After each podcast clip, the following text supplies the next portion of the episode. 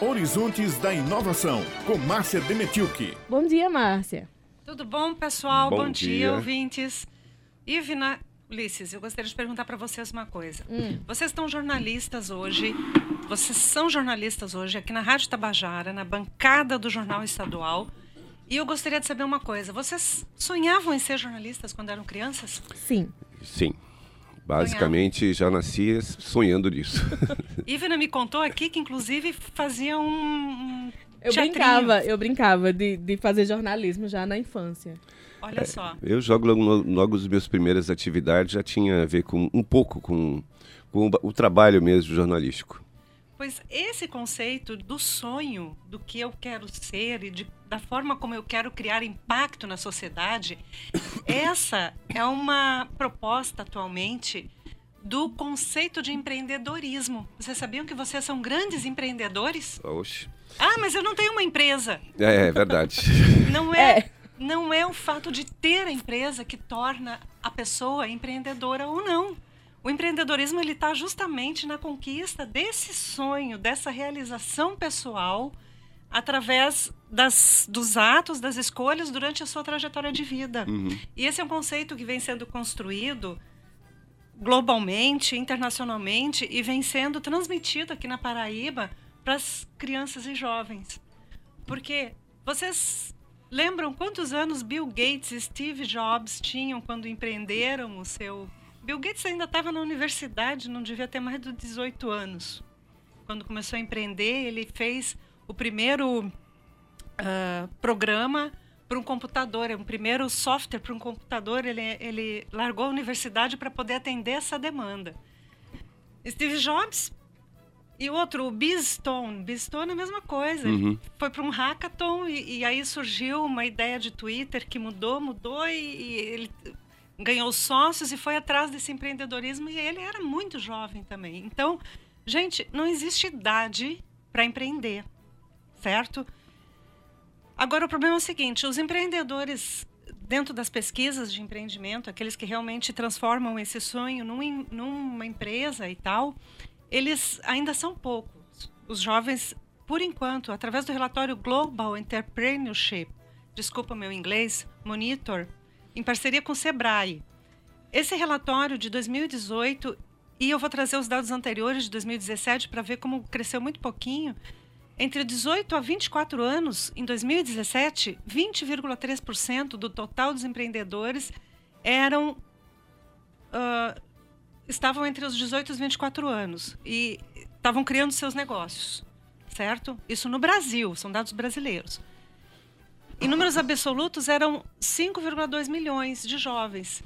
Se a gente pensar por outro lado, é, é uma população grande em termos de números de desempregados e tal. São 5,2 milhões de pessoas que estão envolvidas com seus negócios. Em 2018, esse número cresceu um pouquinho, foi para 5,4 milhões de jovens entre 18 a 24 anos. E o problema está no estabelecimento do negócio. Então, apenas 5,4% se estabeleceram em 2018. Enquanto isso, 31,5 milhões de empreendedores nessa fase inicial, sem ainda estarem estabelecidos, têm entre 45 e 54 anos. Ou seja, a grande maioria são aqueles mais jovens, mais, mais velhos mesmo. E aí o que, que acontece? Na Paraíba, a gente pega o termômetro do Centelha. Lembra do Centelha, o programa que, de, de acele- aceleração para startup, do, aqui do governo do estado? Entre os projetos inscritos que estão na fase inicial, esses projetos que estão na ideia e no comecinho, 19,25% eram de jovens entre 18 e 24 anos. E 36,8% foram de pessoas entre 31 e 48 a- e 40 anos. Em números absolutos, eram, foram 540 total nos inscritos. 104 eram jovens e 199 eram entre 31 e 48 anos. Oh, desculpa, gente, é 40 anos, eu estou insistindo no 48. Mas vejam que há sempre essa diferença. E eu aposto com vocês que esse quadro vai mudar aqui na Paraíba muito em breve. Sabe por quê? Hum. Está sendo realizado, está havendo uma movimentação em andamento aqui na Paraíba que está levando esse novo conceito de empreendedorismo para os jovens.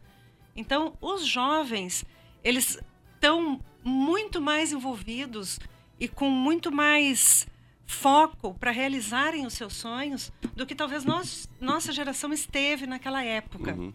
Por exemplo, o Sebrae tem um programa de empreendedorismo para jovens, pelo qual já passaram cerca de 9 mil estudantes. Eu falei com a Umara ontem, a gente vai ouvir daqui a pouquinho a entrevista dela, mas a Umara falou, Márcia, essas crianças entendem do que se fala desde os sete anos de idade, elas já estão compreendendo. Por quê? Porque elas já têm sonhos. Ivna brincava, Ulisses brincava de jornalista quando eram uhum. crianças. Eles já sabiam o que era o jornalismo.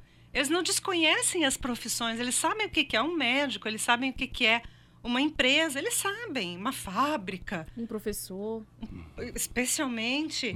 Então, um, no governo estadual, nas escolas estaduais, o que está acontecendo? Também uma movimentação com a inserção de disciplinas de empreendedorismo nas escolas integrais, as cidadãs integrais e as ECITs, as técnicas, a partir desse programa Giramundo, que iniciou em, 1900, em 2017, o programa Giramundo, então, trouxe essa, esse intercâmbio dessa visão global aqui para Paraíba, com as suas devidas adaptações, e estão sendo empregados esses conceitos novos, né? E... Além da, me permita, Marcia, além da lógica, da lógica do, do projeto de vida, né? que é, um, que é uma, uma, uma um debate paralelo às disciplinas regulares, né? o uhum. aluno ele trabalha um projeto de vida para, enfim, para, para a sequência de estudos dele na vida.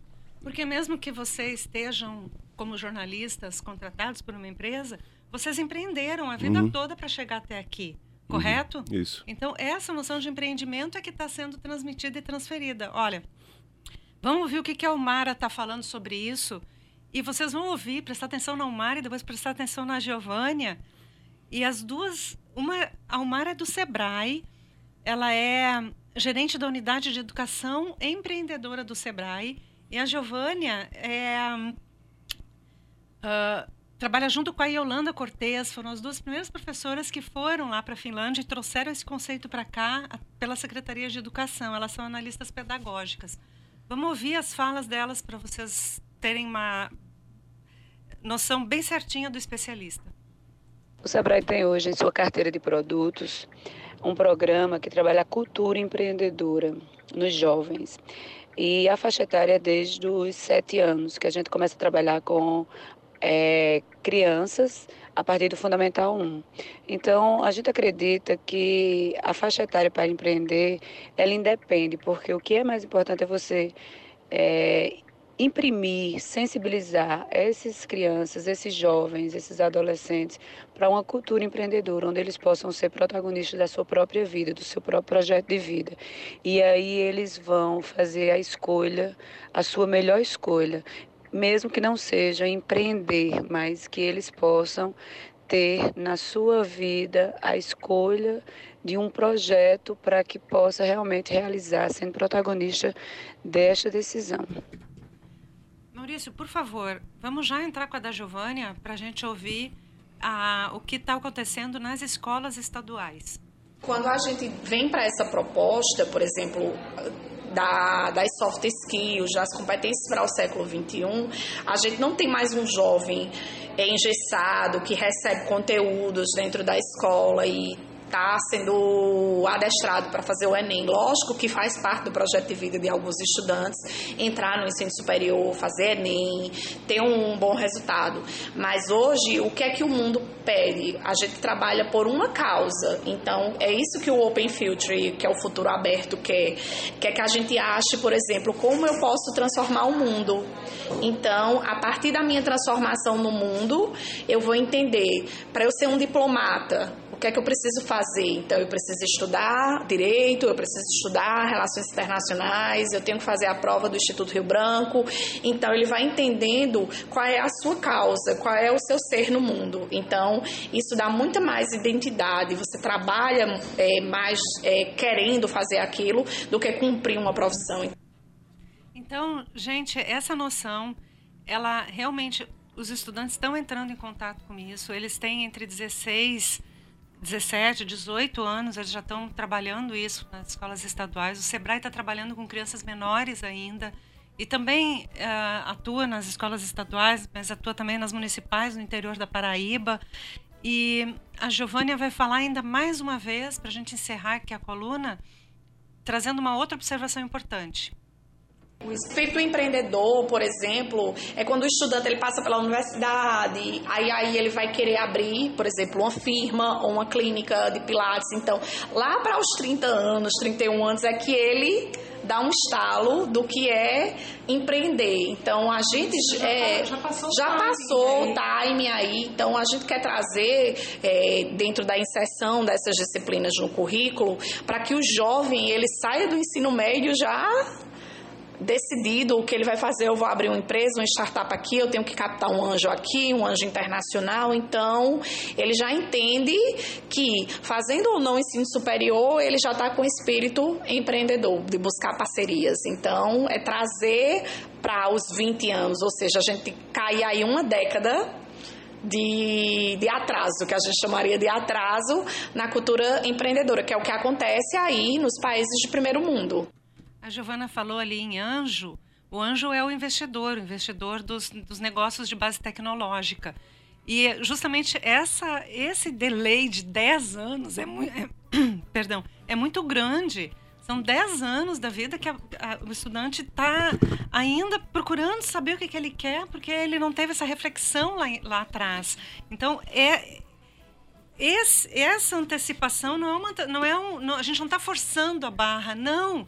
A gente só a partir dos nossos conhecimentos e da nossa experiência de adultos, a gente transfere para as crianças menores, para os adolescentes, essa visão e orienta eles de uma forma mais eficaz para ele ser produtivo realmente numa fase em que ele está a milhão por aí querendo fazer as coisas e de repente ele não tem aquela oportunidade para fazer e acaba inventando moda, né? E, e, gastando tempo no celular em coisas que eh, não evoluem. É direcionar energia para coisas mais produtivas. E alcançar o horizonte da inovação. Porque nós estamos aqui para mostrar esses horizontes para o nosso ouvinte na Paraíba.